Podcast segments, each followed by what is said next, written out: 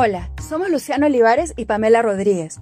Juntas hemos creado La Labia, un espacio para hablar de emprendimiento sin aderezo, edulcorante y a calzón quitado. En esta primera labia compartiremos los procesos creativos detrás de los nombres de nuestros emprendimientos y conversaremos sobre los elementos que creemos se deben tener en cuenta en el momento de elegir un buen nombre. El nombre. Qué dilema ese, ¿no? Cuando diste a luz a tu criatura o inclusive la estás gestando y todavía no sabes qué nombre ponerle. En realidad no me estoy refiriendo evidentemente a, tu hijo, a tu hija, ni siquiera pues a la mascota. Me estoy refiriendo a tu emprendimiento, a ese bebé que poco a poco le vas a ir dando vida, lo vas a ir nutriendo y que tiene que tener un nombre que te permita diferenciarte y vincularte emocionalmente con tu audiencia. El nombre en realidad no es un tema menor, el nombre es fundamental. Y en ese sentido me preguntaba, ¿Cómo hiciste tú, Pamela, con este nombre fantástico de la zanahoria? Cuando empecé a comer sano, ya, y dejé la vida de fiesta, porque yo era muy fiestera, fue porque, bueno, tuve una condición médica, ¿no? Eh, yo me enfermé y tuve que dejar de un día para el otro todo lo que yo consideraba rico y tuve que empezar a comer lo que en ese momento consideraba que era lo que comían las vacas. Entonces, entonces, lo que pasó es que yo, bueno, empecé a perder amigos y amigas, porque yo era pues la perfecta compañera de fiesta, la que apagaba la luz, la que tomaba todo hasta el final, la que lo daba todo, y de pronto, bueno, mis amigas y amigos de ese momento, los amigos, los partners de fiesta, me pusieron la chapa la zanahoria. Y eh, a la hora de empezar a descubrir esta nueva comida, empezar a ver que me aportaba tanto como un estilo de vida, eh, cuando llegó la hora de poner el nombre, me quería reír del tema, no quería hacer que la zanahoria fuera, o sea, como que el proyecto, que la tienda sea un sitio que no fuera cercano, quería que tenga sentido del humor. Y estaba atorada, como buscando de qué manera hacer algo cercano y divertido y lo tenía en la cara. Es, le puse el apodo que me pusieron mis amigos de juerga, la zanahoria. A mí me encanta lo que me cuentas porque la zanahoria es cero gansa, es cero lorna. Y eso en realidad lo construye justamente con esta personalidad que tiene la zanahoria alrededor. Y a veces, como tú dices, el nombre lo tienes en la punta de las narices, lo tienes al frente. Y esas obviedades, de nuevo, si las construyes con picardía y, le generas, digamos, todo un sistema visual que, te permita mostrar que, no está siendo literal en el sentido aburrido, sino en el sentido divertido y osado, puede ser una fantástica oportunidad. Totalmente. Tú sabes que tenía tiempo como observando, porque me gustan mucho los nombres de los sitios, o sea, los observo, me detengo a mirar cómo se llaman los espacios y las marcas y por qué. Entonces fui, por ejemplo, un día caminando por Madrid, me encuentro con una tienda de ropa de mujeres que se llamaba Plus Juan Perfecta. Tallas grandes. Me, maté de la risa. No, no, era, eh, yo creo que era un, un, chiste, ¿no? Como alguien que se siente más allá que perfecta, ¿no? Claro, claro, pero sería un nombre bravazo también para una marca de ropa de tallas grandes. También, y ahí en la Vía Expresa también hay un sitio que se llama La Perruquería, ¿no? Que es una peluquería para perros, no sé, me encantan ese tipo de nombres que tienen como sentido del humor, que tienen como que esta cosa ligera y lúdica. Esos son uno de mis favoritos y cuando tengo que ponerle nombre a algo, trato de ir un poco por ahí al comienzo y si se puede, ¿no? Y si es acorde al, al proyecto. Tú sabes que yo tengo fascinación con ponerle nombres a las cosas. De hecho, mi hija tiene un montón de nombres. De hecho, cuando la llamo Fernanda, se molesta. Y, O piensa que yo estoy molesta con ella, porque lo usual en nosotras es, bueno, tu nombre de hoy es, y nos reímos. Es un ejercicio que nos permite reírnos muchísimo. Y, me encanta también el, el, poner nombre, pero cuando pensé en mi emprendimiento, me costó un montón de trabajo llegar al que, al que verdaderamente quería. Boost es un gran nombre, ¿eh? A ver, yo creo que sí, y, tiene también toda una historia. En realidad, transitaba por una serie de, conceptos. En, algún momento pensé en la cura. Quería ponerle la cura porque yo soy súper salsera y porque, porque de alguna manera, digamos, el marketing, la comunicación es, es la cura, digamos, para, para las marcas hasta lo conversé con mi psicólogo. Y le pregunté, y bueno, él, tenía su punto de vista, me dijo, oye, mira, está bueno, está, está chistoso, genera un guiño, pero como tú me estás contando tu proyecto y la ambición que tienes alrededor del proyecto, me parece que te va a quedar chiquito, que se siente demasiado doméstico. Entonces, eh, hablando y hablando, digamos, con distintas personas, en realidad ni siquiera el nombre se me ocurrió a mí le estaba contando al, jefe que tenía en ese momento, en Latina, le estaba contando de mi emprendimiento y le dije, yo lo que voy a hacer es voy a acelerar personas, voy a hacer que, que, las personas y las marcas puedan levantarse, quiero darles este boost. Entonces me dijo, pero el nombre lo tienes, el nombre está ahí y, y tu nombre es Boost. Y yo al principio estaba como reacia con el nombre porque decía, pucha, pero inglés, y, me quité los prejuicios, me, quité los prejuicios y dije, sí, es verdad, porque en realidad, incluso cuando hablo con clientes o potenciales clientes, siempre me dicen, necesito que me gustees. Sí, pues porque quiero gustear. Entonces ya lo que el nombre, digamos, de, mi empresa es un verbo, digamos, ¿no? O sea, se ha convertido en verbo. Entonces me, me permite muchísimo explicar lo que hago y creo que eso es bien importante también en una marca, ¿no? La marca tiene que tener este efecto donde no necesitas pensar demasiado en, a qué te dedicas. Esa simpleza es bien importante. Y creo que es muy importante también no esperar que salga solo de ti, ¿no? Porque a veces nos tenemos que poner esas presiones de tiene que salir de mí, pero qué importante es encontrar a un grupo de gente que te pueda ayudar, con quien puedas rebotar ideas, ¿no? Em, cuando el nombre de la zanahoria se me ocurrió, me senté con gente a pensar y también pensamos en otros nombres. Se iba a llamar Beauty, como beauty, pero con bio, beauty. Y se iba a llamar la Biotic también. Es más, desarrollé este, imagen de marca con los tres nombres. Y claramente con este equipo de trabajo entre que estaban amigas y amigos que considero creativos y estaban un par de familiares y bueno, gente especialista en branding, ¿no? Y al final llegamos a la conclusión que no, que la zanahoria era, lo, era, era el nombre, ¿no? Entonces es importante también rebotar esas ideas con gente, tener un equipo como creativo que vaya como rebotando las ideas, ¿no crees? ¿Te sirve a ti eso cuando estás también pensando cosas para tu emprendimiento? Sí, definitivamente es importante y, es importante también, y gente que no tiene que ver a veces inclusive con tu mundo del marketing, gente que en realidad común y corriente y hasta, hasta tu público objetivo, ¿no? Tu potencial audiencia también te puede dar luces en ese sentido. Ahora, cuando me cuentas de tu, de tu otra opción, de tu otra alternativa y la zanahoria, evidentemente pues la zanahoria brilla. Y brilla, yo creo, por, una razón bien importante, ¿no? Que, que también no hay que confundir. Es simple, es un nombre simple, pero no es simplón. Y eso creo que también es, es, como, es como, es delicado, ¿no? Porque yo hace un ratito te decía, es importante que no, la gente tenga que pensar demasiado a qué te dedicas, pero tampoco la literalidad aburrida funciona, no, porque no hay gracia cuando, cuando conversábamos, acuérdate ayer de, este tema, de hablar de, los nombres, yo te decía, es como ponerle a tu mascota Bobby, ¿ya? No, no, no se ofendan las personas que, le, que han bautizado así a, su perro, ¿no? Pero en realidad, pucha, que no has hecho un gran esfuerzo mental, ¿no? Para ponerle ese nombre. E, estás hasta marcándole la personalidad, ¿no? Es, es un Bobby más en el mundo. Y me acordaba de cuando yo le puse feroz feroz.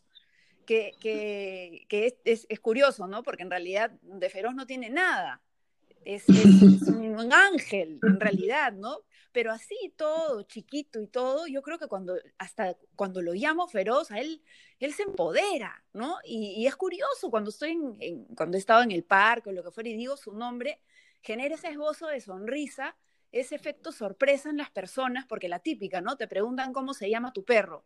Y yo creo que en el mundo de las marcas, la marca también tiene que generar ese esbozo de sonrisa, esa picardía, esa, ese ah, man, ya.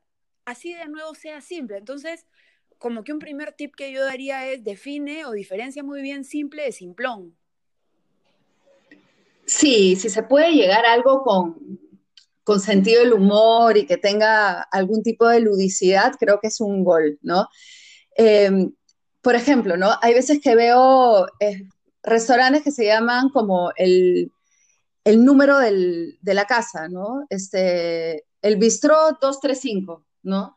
A ver, tampoco quiero ofender a la gente que hace eso, pero siempre digo, ay, qué pena, qué pena que, que no pensaron más allá, porque el nombre realmente te puede jalar el ojo. O sea, tú estás caminando y ves un sitio que tiene un nombre increíble y entras, porque te, llama la atención al 100%.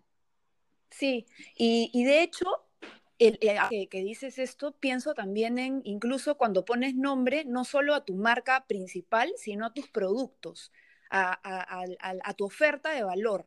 Cuando yo trabajaba en BBVA, una de las cosas que también teníamos que desarrollar a veces eran submarcas, ¿ya?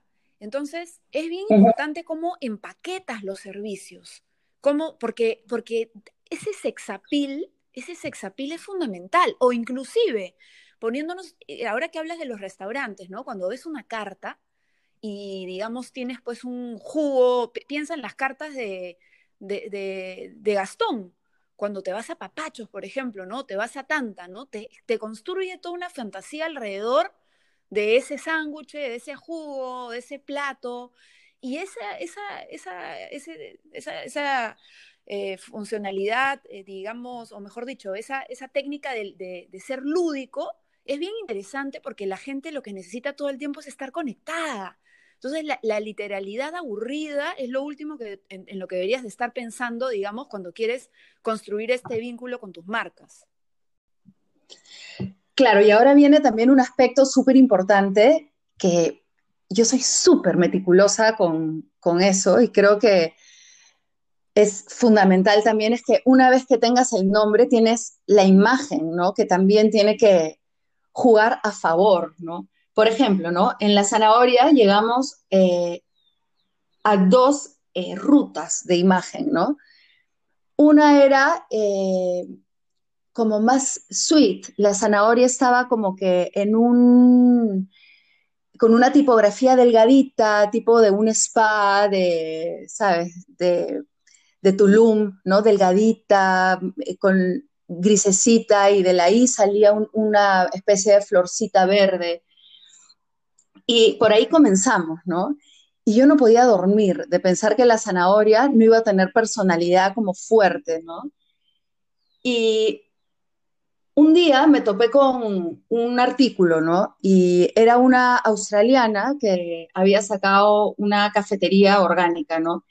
Y ella decía que el tema del verde, por ejemplo, era un tema que estaba fuera ya de, onda, ¿no? Que el verde era eh, más o menos de los 80s y los 90s y principios de los 2000, que te remitía al cuidado de la salud porque por enfermedad. O sea, yo me, vuelvo yo me vuelvo así porque, bueno, tengo un problema de salud, pero que ella creía que ya el tema de comer saludable era un, era un, lifestyle, una elección de vida, ¿no?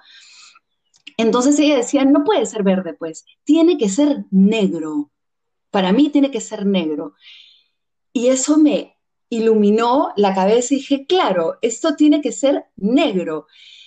Y no tiene que ser pues con un arbolito dulce, sino que tiene que tener isotipo. Un isotipo que me encantan los isotipos, también me parecen importantísimos, como que el, propio nombre pueda eh, del propio nombre pueda rescatarse una imagen simple como un, sello que pueda servir para identificar la marca, como puede ser Apple, como puede ser Nike, como pueden ser estos que tienen estas, estos sellos, ¿no?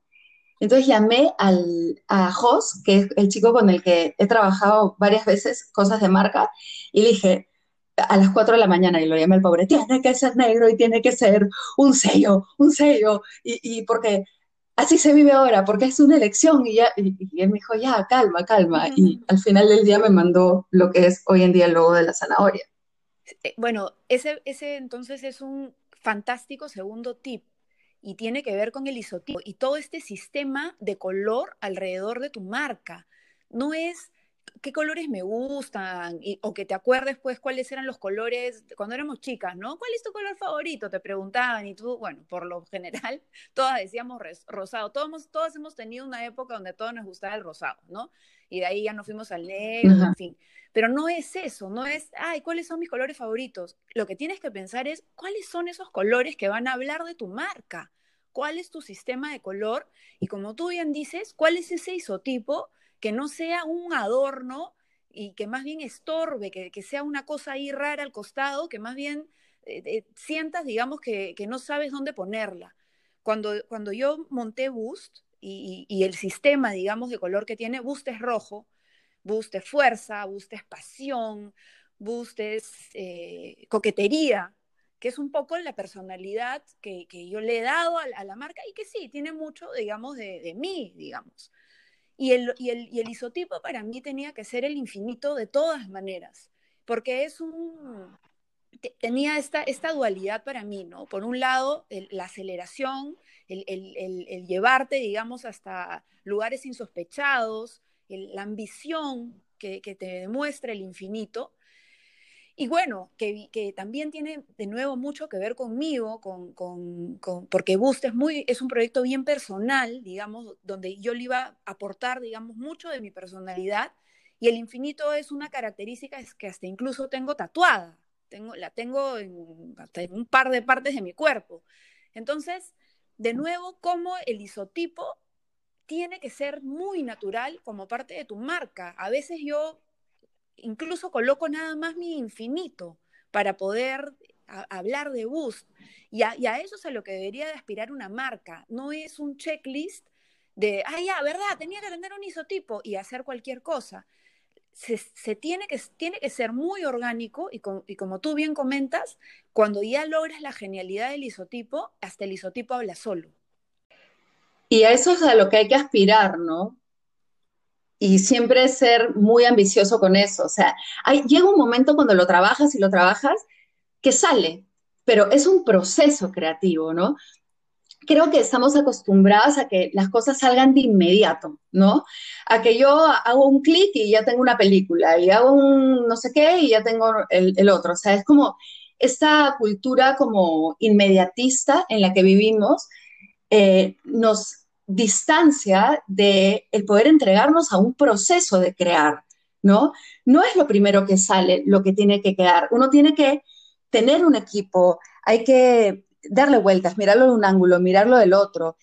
Tenemos, eso sí, a un clic de distancia, mucha información. Tal vez si yo no hubiera llegado a esta mujer australiana que decía, no, apostemos por el negro porque si a mí me dieran 10 botellas de champán, yo no le elijo, eso no es verde, pues decía, eso es negro.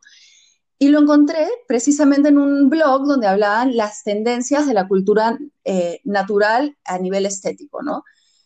Entonces hay que investigar, hay que hablar con gente, rebotar la idea, agarrar lo primero que uno tiene y dejarlo descansar un tiempo, mirar alternativas y darle, pues, no sé, digo un tiempo que es lo que más o menos me toma a mí, eh, de más o menos unos tres meses. Imagínate lo que estoy diciendo, a que estamos acostumbrados a que salgan las cosas de una semana para la otra. Sí.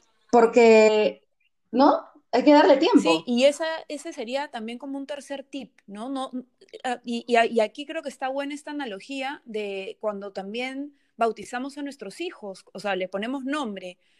Bueno, no sé, por lo menos a todas las personas, digamos, con las que tú le preguntas cómo se ha llamado, no es que inmediatamente, oye, le viste la cara y, lo, y, le, pusiste el nombre, ¿no? Hay, hay, digamos, una búsqueda, ¿no? Que por lo general uno hace, una búsqueda mental. En el caso de tu marca, hay una búsqueda, hay un proceso y, si evidentemente no puedes acceder a estos profesionales que te ayuden en todo tu sistema de color, en bautizar a tu marca, como tú bien dices, hoy hay herramientas eh, gratuitas, que es el mundo del Internet, para documentarte bien y para tomar una decisión que va a marcar tal cual y probablemente el destino de tu negocio. porque sería terrible que nazca con un nombre equivocado, que cada vez que le que cuentes tu, marca digan, ¿qué es eso? ¿Y por qué? O que sea impronunciable. Y eso me lleva a un cuarto tip que, que, yo le pondría que tiene que ser digital friendly, digamos, ¿no? ¿Por qué? Porque hoy, y, con, cómo, eh, cómo, estamos viviendo, ¿no? vamos a seguir viviendo, digamos, en las marcas, vamos a estar muy presentes en el, en el ecosistema digital. Entonces, si tienes un nombre larguísimo que eres incapaz de colocar en, un e-commerce, o sea, imagínate que tu e-commerce no puedes tener tu nombre incorporado porque es ilegible o impronunciable o larguísimo, o que, por ejemplo, tus redes también sean muy complicadas. Entonces, tienes que pensar también en, la, en, en que yo pueda utilizar mi marca de manera eh, en, todo el ecosistema digital. Y ahí también entra a tallar otro, otro criterio y es ver y, ¿no? si es que tu marca ya existe en otras partes del mundo, digamos, o, existe en, la misma categoría en la que vas a presentarte. Eso es bien importante. Entonces, hay, hay, que, hay que mirar, digamos, tanto, digamos, a, a tu potencial competencia, digamos, a que pueda tener el mismo nombre, o también, y también, y sobre todo, tienes que ver de que esto te funcione en el mundo online. Totalmente. Tiene que ser dentro y fuera algo que marque un diferencial, que si no, eh, se, va, se va a diluir, ¿no? O sea, también, también hay cosas que funcionan que se llaman, no sé, pues, o sea, hay casos donde eh, lo que está detrás es tan potente que, bueno, pues le da sentido a un nombre incluso que no, mm, que no suena a nada, que sea, eh, ¿no? X. Sí, es verdad ¿No? que no necesariamente tu marca, porque, a ver, una, una técnica es que sea o tenga el nombre de algo que tú más o menos eh, esté familiarizado con, con, con, con, el giro de tu negocio para que sea más sencillo entender a qué te dedicas. Pero también es una posibilidad usar, digamos, un nombre inventado que fonéticamente funcione, pero ahí obviamente tu trabajo va a tener que ser, por ejemplo, complementarlo con un buen eslogan, un claim,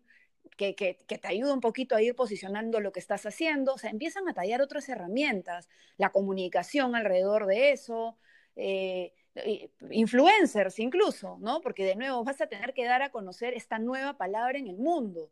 Entonces también depende de dónde estés ubicado, cuál es, cuál es tu, capacidad, digamos, y, hasta financiera para poder posicionar ese nombre. Entonces, yo creo que también ese es un criterio bien importante para poner en la licuadora, dónde estás parado.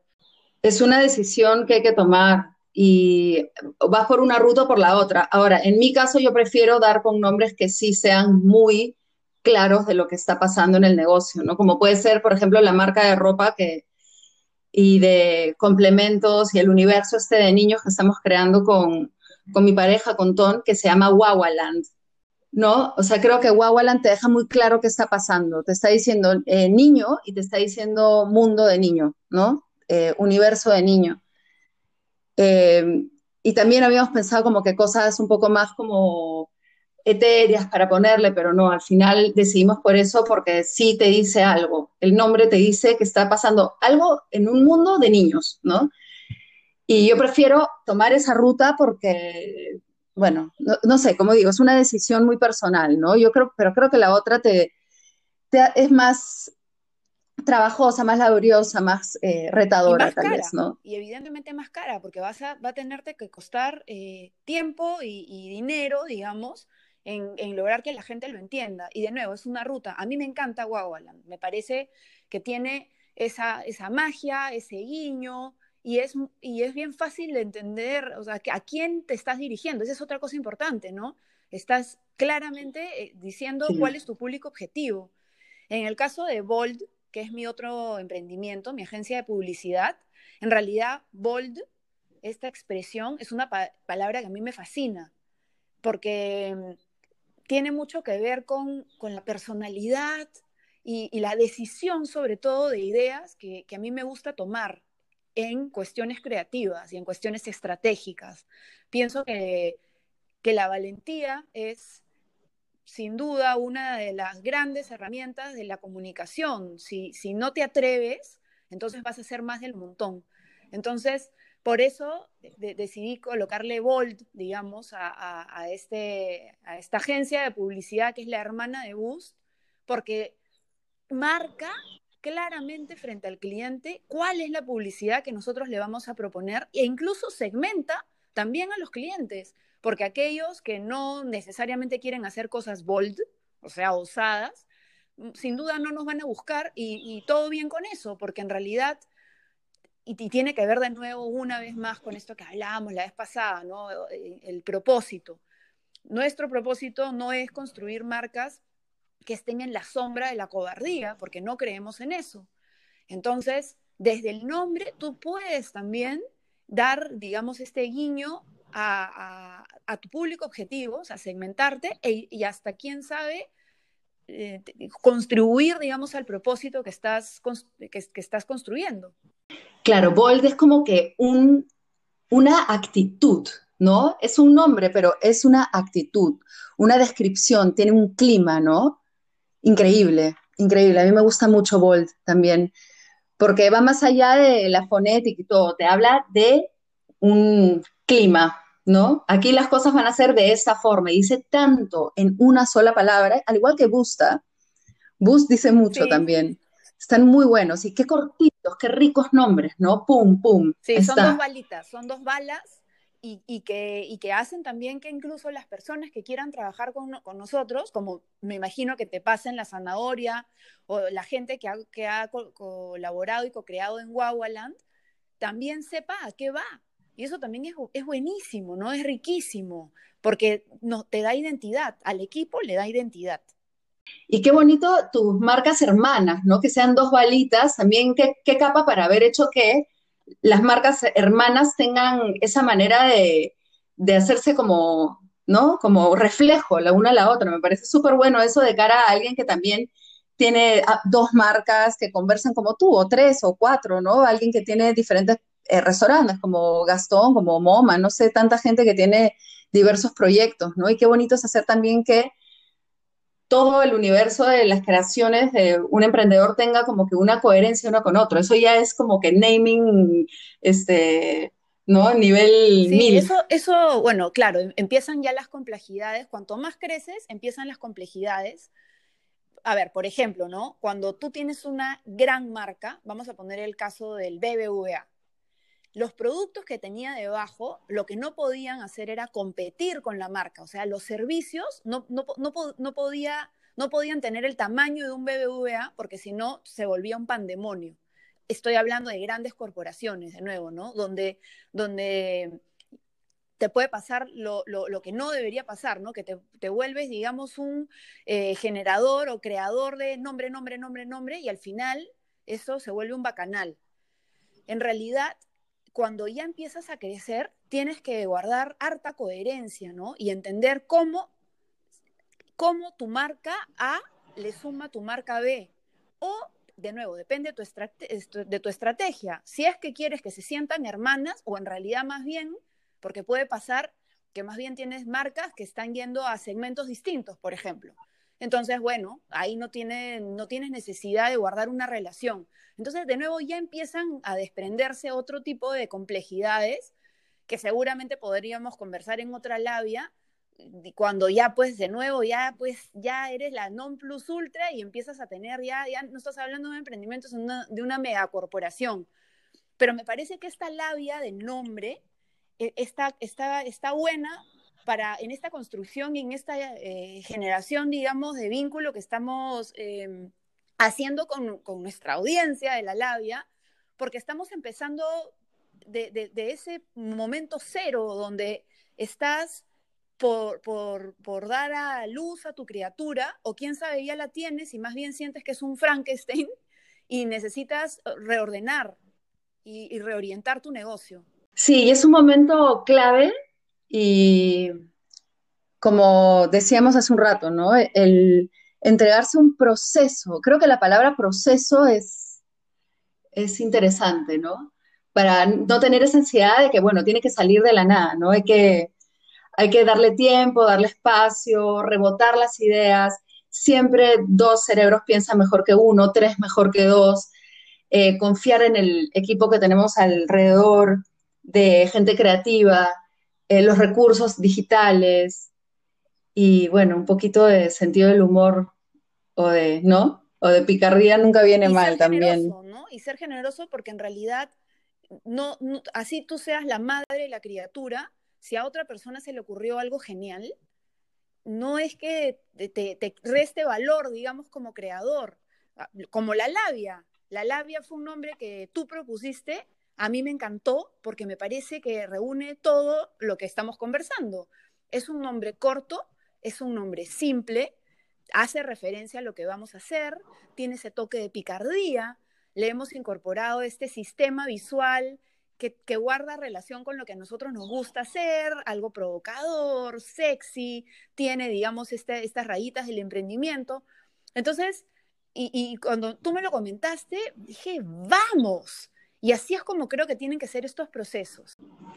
Claro, llega uno que es el que timbra, uno que sabes en la boca del estómago que es, que ese es. Y hasta llegar a ese momento donde realmente algo adentro es más fuerte y te dice ese, yo creo que no hay que parar, que hay que seguir este, explorando. Ah, totalmente de acuerdo. Así que bueno, me ha encantado hablar contigo de los nombres. Me has contado cosas que no sabía de la zanahoria, del nombre este paralelo que tenías, de Wawaland. Yo te he contado un poco de, de Boost, de Volt, hasta de Feroz. Y, mi reticencia a ponerle Bobby a, a, los perros, porque creo que los condenamos a los pobres. Así que hasta la siguiente. Hasta la siguiente labia. Vamos a seguir compartiendo estos básicos de los emprendimientos.